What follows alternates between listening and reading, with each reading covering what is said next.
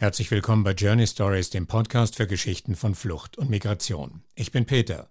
Jetzt, knapp vom Fest, wird bei uns ja viel weihnachtlich Besinnliches gesungen, zum Beispiel das schöne Lied Ihr Kinderlein kommet. Was aber, wenn du ein Kind auf der Flucht bist, womöglich unbegleitet und ganz besonders schutzbedürftig? Bist du dann so willkommen bei uns, wie das Lied vermuten lässt? Nicht wirklich. Obwohl es gerade für dich den Artikel 22 der UN-Kinderrechtskonvention gibt, und der geht so wenn ein Kind entweder allein oder gemeinsam mit seinen Eltern vor Krieg oder Verfolgung in seiner Heimat geflüchtet ist und in Österreich Zuflucht sucht, ist der Staat verpflichtet, das Kind zu schützen und zu unterstützen. Hat ein Flüchtlingskind auf seiner Flucht seine Eltern verloren, muss der Staat die Bemühungen der Vereinten Nationen und anderer Organisationen bei der Suche nach seinen Eltern oder anderen Familienangehörigen bestmöglich unterstützen.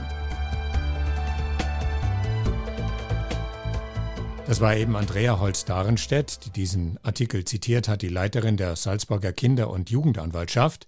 Und mit ihr und ihrer Mitarbeiterin Manuela Geimer habe ich passend zum festlichen Anlass darüber gesprochen, warum Kinder auf der Flucht hier bei uns alles andere als willkommen sind. Sagen wir mal, es geht um den, wie er offiziell heißt, unbegleiteten minderjährigen Flüchtling Ali, elf Jahre alt, der es irgendwie geschafft hat, bis nach Salzburg zu kommen. Und jetzt? Journey Stories Geschichten von Flucht und Migration. Was, frage ich Manuela als erstes, wäre mit Ali in Salzburg? In Österreich ist es so, dass alle asylsuchende Personen mal bei der Polizei dann diesen Asylantrag stellen. Und in Salzburg gibt es aber kein Erstaufnahmestelle. Das heißt, ähm, im Fall von Ali, der elf Jahre alt ist, dass er zuerst in so eine Betreuung, in eine Bundesbetreuung ähm, aufgenommen werden muss und die gibt ähm, in Dreiskirchen zum Beispiel. Es ist aber so, dass er dort dann betreut wird, weil Österreich zuerst einmal prüft, aus welchen Gründen Österreich vielleicht nicht zuständig sein könnte. Wenn Österreich zuständig ist, dann wird er in eine Landesbetreuung übernommen. Grundsätzlich ist es auch in Salzburg so, dass Salzburg Einrichtungen hat für Jugendliche ab 14 Jahre. Das heißt, eigentlich wäre der Elfjährige jetzt zu jung. Wenn er in Salzburg aufgenommen wird, dann wäre der Elfjährige in einer Kinder- und Jugendhilfeeinrichtung. Ja, das heißt, da ist noch sehr viel Wenn und Würde ja. und möglicherweise und hätte und genau. könnte im ja, Spiel. Genau. Mhm. Das heißt, wir wissen eigentlich nicht genau, was mit diesem Elfjährigen ist. Und die Umstände, unter denen ich ihn in Samos ganz kurz kennengelernt habe, sporten sowieso jeder Beschreibung. Und äh, Heute ist der internationale Tag der Menschenrechte und es gibt ja auch eine eigene Kinderrechtskonvention, die ist heuer 30 Jahre alt geworden. Und da kriege ich wirklich einen ziemlichen Ärger, Zorn auf alle EU-Staaten, die nämlich alle, ganz Europa, die Kinderrechtskonvention unterzeichnet hat. Und da sagt äh, ganz klar die Konvention, dass geflüchtete Kinder und Jugendliche besonderen Schutz, besondere Hilfe brauchen und auch bekommen müssen, ja. Und die EU kann sich überhaupt nicht einigen, irgendwie, also auf Flüchtlinge, geflüchtete Menschen aufzunehmen und die ganze Situation dort, also das hat überhaupt eben das Gegenteil von Kinderrechten zu tun. Das sind die massivsten Kinderrechtsverletzungen, die man sich vorstellen kann. Und da ist auch Österreich nicht ausgenommen in der Behandlung von geflüchteten Kindern und Jugendlichen. Nämlich Österreich müsste noch mehr, viel mehr tun, wenn sie es hierher schaffen, eben konjunktiv die Balkanroute geschlossen. Es geht ja gar kein Weg hierher. Und dann sind auch die Aufnahmebedingungen so, dass wir da auch jede Menge an Kinderrechtsverletzungen feststellen, die reichen von Ungleichbehandlung. Sie sind nicht in, also wenn sie unter 14 sind, ja, dann sind sie in Einrichtungen der Kinder- und Jugendhilfe. Wenn sie über 14 sind, sind sie in Einrichtungen der Grundversorgung. Das heißt, sie haben noch viel schlechtere Standards, viel weniger Betreuung, viel weniger Tagesstruktur. Sie sind ausgenommen von der Ausbildungspflicht. Das heißt, wenn sie den Pflichtschulabschluss haben, dann sind sie unbetreut. Die wenigsten bekommen dann Asyl und werden anerkannt, sondern subsidiären Schutz oder gleich abgelehnt. Asylaberkennungsverfahren stehen an der Tagesordnung. Rückschiebungen in diese Kriegsgebiete stehen an der Tagesordnung. Also wir können uns da nicht ausnehmen. Und dieses Recht auf Schutz, dieses Recht auf besonderen Schutz und besondere äh, Verantwortung des Staates, nämlich auch Kinder, die alleine geflüchtet sind, wie jetzt der Ali, das wäre jetzt ein Fall von erhöhter Schutz. Also das ist wirklich auch ein sehr halbherziger Zugang. Natürlich muss man sagen, es geht ihnen besser als in den Flüchtlingslagern. Das ist keine Frage. Aber das ist noch nicht, dass wir hier Hurra schreien können und wenn sie da ihr es hergeschafft haben, dann wäre alles gut. So ist das auf gar keinen Fall. Also eigentlich käme Ali, sollte er es tatsächlich hierher schaffen, vom Ringen in die Traufe. Aus diesen vielen Fällen, in Anführungszeichen, wissen wir, mit welchen Hürden und Hindernissen sie tagtäglich zu kämpfen haben und welche, vor allem welche existenzielle Angst da herrscht. Äh, ich muss wieder zurück, ich werde abgeschoben. Ja, also das ist sozusagen bestimmt eigentlich äh, den Alltag und keine Zukunft, keine Perspektive, kein sicheres Land nach dem Trauma des Krieges, der Vertreibung, nach dem Trauma der Flucht gibt es dann noch das Trauma des hier nicht ankommen Könnens. Ja, nachdem sie alleine geflüchtet sind, fehlt ja ihr familiäres soziales Netz. Wenn Jugendliche untergebracht sind in Einrichtungen der Grundversorgung oder der Kinder- und Jugendhilfe, gibt's ähm, Bezugsbetreuer und ein Bezugsbetreuersystem. Das heißt, sie haben schon einmal eine Ansprechperson, aber diese Person ist halt auch für andere Jugendliche zuständig. Das heißt, sie haben so keine Exklusivität von einer Person, die für mich da ist, die mir zuhört, die ähm, einfach schaut, wie es mir geht, die mit mir spricht.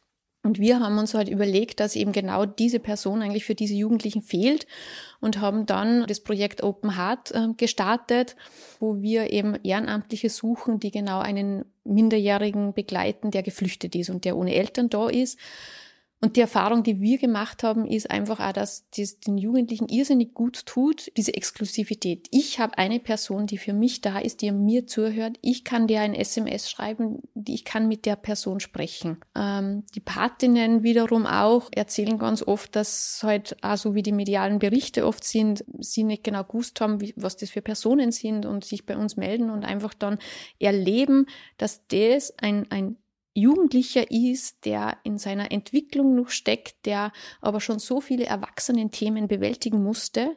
Abgesehen davon, wie die Andrea schon gesagt hat, die ganzen Traumata, die er erlebt haben, sind die einfach so, ja, so, so, so verloren zwischen diesen Welten dann oft. Und da ist einfach die, diese Stütze und diese Stabilisierung, die durch diese Person für sie da ist, äh, sehr wertvoll einfach auch für ihre Entwicklung. Man muss einfach bedenken, dass es natürlich auch ein Angebot gibt von Psychotherapie, aber wenn ich mich noch nicht sicher fühlen kann, also hier noch nicht angekommen bin, kann ich eigentlich nicht mit einer Traumatherapie anfangen. Ich kann das noch nicht bearbeiten, weil noch so viele Fragezeichen bei mir da sind.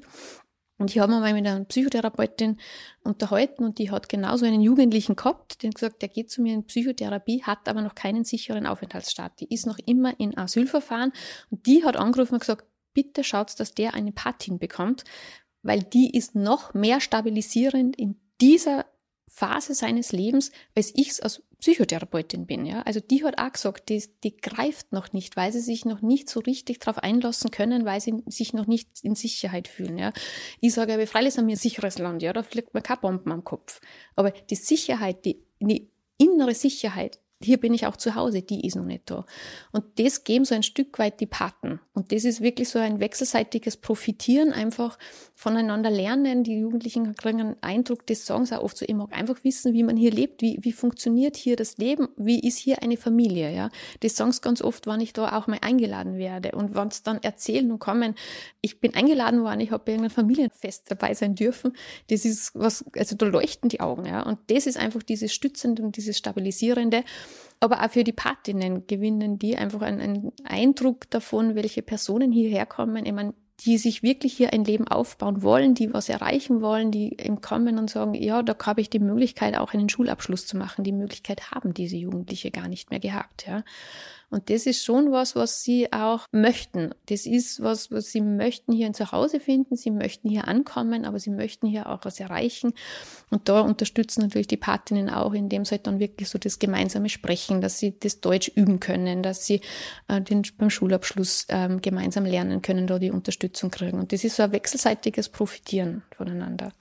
Das wäre quasi der Idealfall, ja, dass es so läuft. Äh, eben und die Jugendlichen, die etwas möchten, die etwas erreichen wollen, die sich integrieren, um dieses Wort auch zu gebrauchen, die eine Lehre machen, die eine sich anstrengen, den bestmöglichen Schulabschluss zu machen, die Deutsch so fantastisch schon sprechen, dass man sich mit ihnen auch einen Witz schon erzählen kann. Also sozusagen die so ankommen und dann so dieses Damoklesschwert, ich bin aber nicht sicher. Und das wird ihnen eigentlich ständig überall vermittelt. All die gesamte Asylgesetzgebung und Fremdengesetzgebung der letzten Jahre, muss man schon sagen, die hat sich sukzessive schrittweise immer mehr zugespitzt und als Sackgassensystem, würde ich sagen, entpuppt, irgendwie nach dem Motto, du hast keine Chance, aber nütze sie.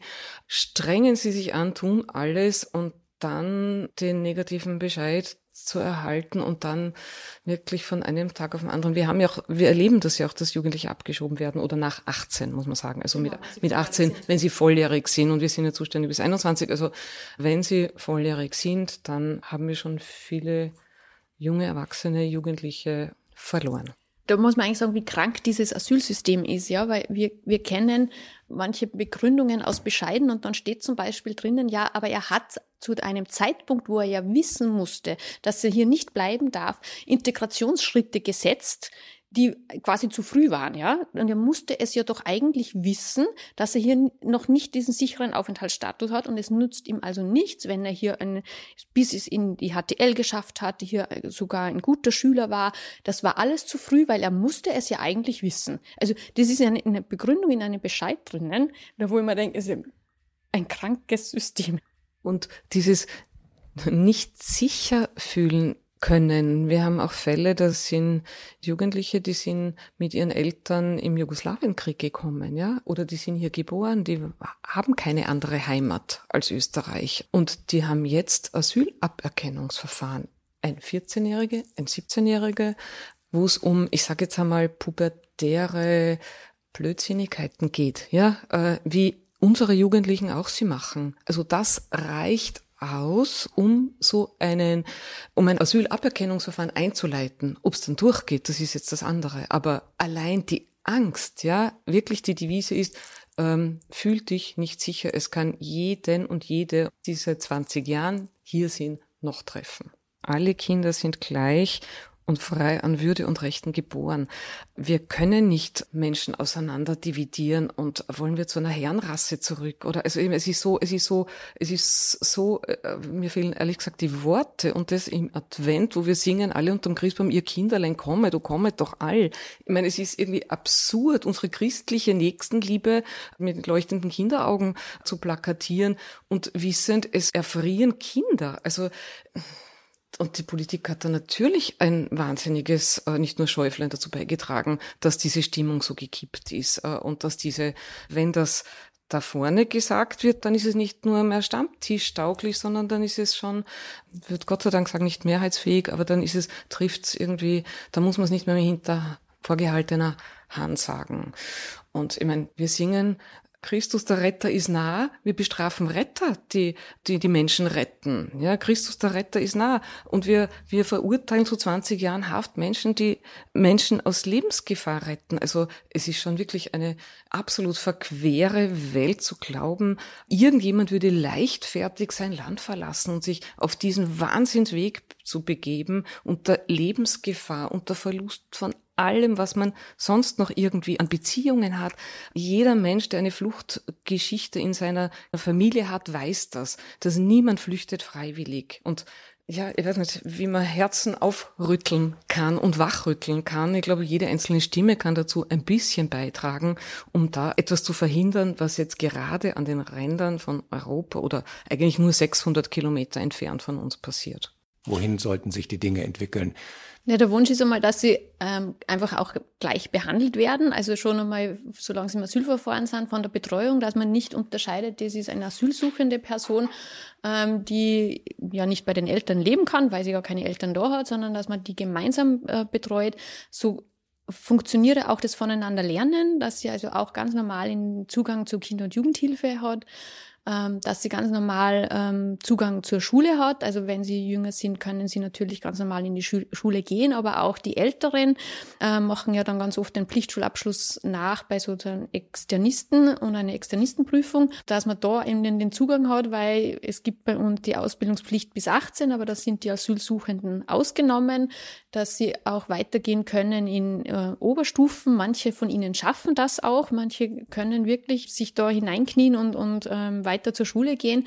Das sind einfach Sachen, die halt so verunmöglicht werden, weil es einfach die gesetzlichen Rahmenbedingungen nicht da sind. Also das waren so mal die, die ersten, die mir sofort einfallen, diese Gleichbehandlung und ihnen ermöglichen, dass man auch wieder den Arbeitszugang ähm, öffnet. Wir haben das schon mal gehabt, dass man in Mangelberufen eine Lehre machen darf. Das ist ja zurückgenommen worden. Es gibt aber eine EU-Richtlinie, die ja sagt, wenn man drei Monate wo ist, soll man Arbeitsmarktzugang haben. Das wird bei uns nicht umgesetzt. Also das muss erkämpft werden, ähm, dass man das bekommt, dass das einfach wieder ganz normal geöffnet wird und dass ihnen das ermöglicht wird. Weil wenn man mit Personen spricht und sagt eigentlich jeder, ich möchte hier arbeiten, ich möchte ja für meine Familie sorgen können, auch die Jugendlichen, die wir kennen, sagen, ich möchte hier mir ein Leben aufbauen, ich möchte arbeiten gehen. Das das, das wissen sie, das kennen sie. Das ist auch das eigentlich, was sie von zu, zu Hause kennen, dass, dass jeder für seinen Unterhalt arbeitet. Das ist ja nicht so, dass sie das nicht von zu Hause kennen. Und das ist das, was man, was man ihnen wegnimmt. Ich kann nur hier sitzen, ich habe jetzt schon den x-ten Deutschkurs gemacht, jetzt kann ich gut genug Deutsch und darf immer noch nicht arbeiten gehen. Eine ganz wichtige Sache fürs Regierungsprogramm wäre für mich auch das alle Kinderrechte für alle Kinder gelten. Eh das in Ergänzung, was die Manuela gesagt hat. Es sind ja auch einige Artikel der Kinderrechtskonvention haben Bundesverfassungsrang, aber da gibt's wieder eine Einschränkung. Sie gelten nicht für alle Kinder. Man kann, ich sage es jetzt einfach formuliert, man kann geflüchtete Kinder und Jugendliche ausnehmen. Also diesen Vorbehalt äh, zurücknehmen, nämlich dass wirklich alle Kinderrechte für alle Kinder gelten. Das wäre sozusagen ganz ein, ein wichtiger Punkt. Aber auch, dass das Kindeswohl im gesamten Asylverfahren geprüft wird. Nämlich jetzt äh, spielt es keine Rolle, ob man jetzt als Kind, als Jugendlicher, als Erwachsener ist, aber für ein Kind, das hier seine Wurzeln hat, hier seine Beziehungen hat, da müssen ganz andere Maßstäbe noch einmal gelten, ja, und das Kindeswohl muss wirklich explizit geprüft werden in jedem Schritt des Asylverfahrens. Und ein Kind, das hier vier Jahre Schulausbildung hat, als Beispiel, das hier sein ganzes Umfeld aufgebaut hat, das nie in diesem Herkunftsland gelebt hat, das dort keine Perspektive hat, da wird das Kindeswohl nicht geprüft, aber das müsste der Fall sein. Das wäre ein wichtiger Punkt. Und ja, und was wir uns auch für Salzburg jetzt konkret wünschen, bis diese Gesetze geändert werden, dass es eine Härtefallkommission gibt, gemeinsam mit der Plattform für Menschenrechte, dass man explizit noch einmal sich jeden einzelnen Fall anschaut von Menschen, die was weiß ich, aus dem Fach der Kinder- und Jugendpsychiatrie, aus dem Recht sind Verfahrensfehler gemacht worden, etc., um da noch äh, eine Chance für manche zu ermöglichen, was jetzt manchmal so in diesen Abschiebefällen passiert durch lautstarke Bürgerproteste, die meistens leider nichts helfen, dass man da noch einen Weg findet, um diese Kinderrechte noch einmal speziell zu prüfen. Wie schaut's aus in euren in eurer täglichen Auseinandersetzung mit der Stimmungslage der Zitat Menschen da draußen? Nehmt ihr den Wunsch wahr, die Dinge anders als bislang zu sehen und vielleicht auch Probleme zu bewältigen. Also tatsächlich ist es so, dass wir auch ganz viel eben diese andere Stimmung miterlebt haben und, und kennengelernt haben. Ähm, Gerade wie wir mit dem Projekt angefangen haben, da waren wir eigentlich war nicht so sicher und dann haben wir so einen Informationsabend gemacht und da sind 80 Personen, ja, 80 gekommen. Personen gekommen. Das ist natürlich ein irrsinniger Andrang quasi wirklich war, die gesagt haben, wir wollen helfen, wir wollen was tun, wir sitzen nicht einfach hier und schauen zu und denken uns, irgendwer macht es.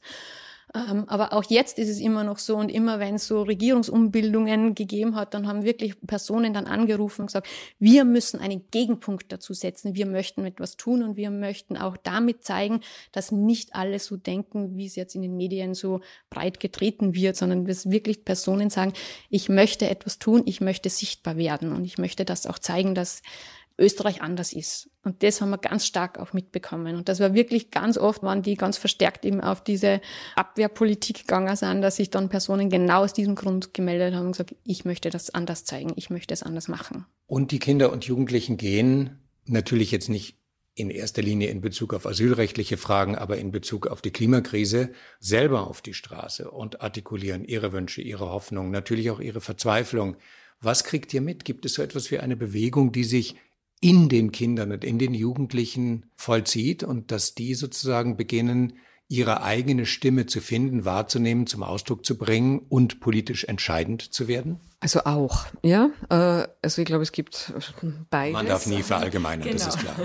genau, aber die Jugendlichen sind schon auch durch unter anderem durch die Kinderrechtskonvention in den letzten 30 Jahren selbstbewusster geworden und sind anders politisch, nicht mehr in diesen parteipolitischen Bezügen zu finden, aber Stimme zu erheben und einzutreten und jetzt auch auf die Straße zu gehen, ich finde das schon auch ermutigend, dass man da Jugendliche sicher erreicht. Bei uns melden sich auch Jugendliche, haben sich auch viele gemeldet, die gesagt haben, sie wollen so ein Buddy-Projekt machen, sie wollen eigentlich den geflüchteten Jugendlichen etwas von, das, von Salzburg zeigen, aber auch zeigen, dass es anders geht. Also Solidarität, Solidarität leben. Solidarität zu zeigen und zu leben, aber es gibt, das ist ein Teil, der sicher auch bemerkbar ist und spürbar ist bei uns, ja. Diese Bewegung mag ja auch im Steigen begriffen sein und angesichts der Untätigkeit der Politik in Bezug auf asylrechtliche Fragen, in Bezug auf den Umgang mit der Klimakrise, werden diese Stimmen wahrscheinlich auch lauter werden, könnte ich mir vorstellen. Noch. Das ist unsere Hoffnung, dass die Stimmen der Jugendlichen lauter werden und unsere Rolle ist es als Sprachrohr äh, für Kinder und Jugendliche da zu sein und auch diese Stimme zu verstärken und zu unterstützen zumindest.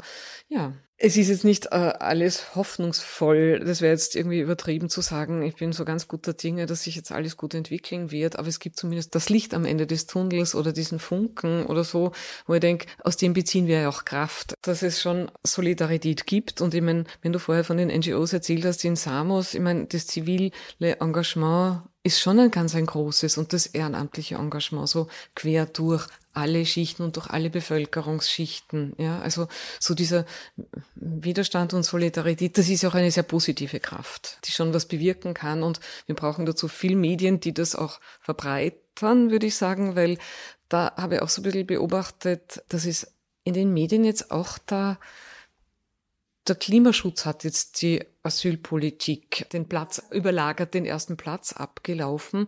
Und das ist gut so, weil dadurch ist es nicht mehr in dem Fokus Problem, Problem, Problem, Problem, wie es in eine Zeit lang ja auch so der Mainstream der Medien war, sondern wo vielleicht solche Initiativen wieder mehr wachsen können. Und weil jetzt bald Weihnachten ist, es gibt ja auch sowas wie Weihnachtswunder.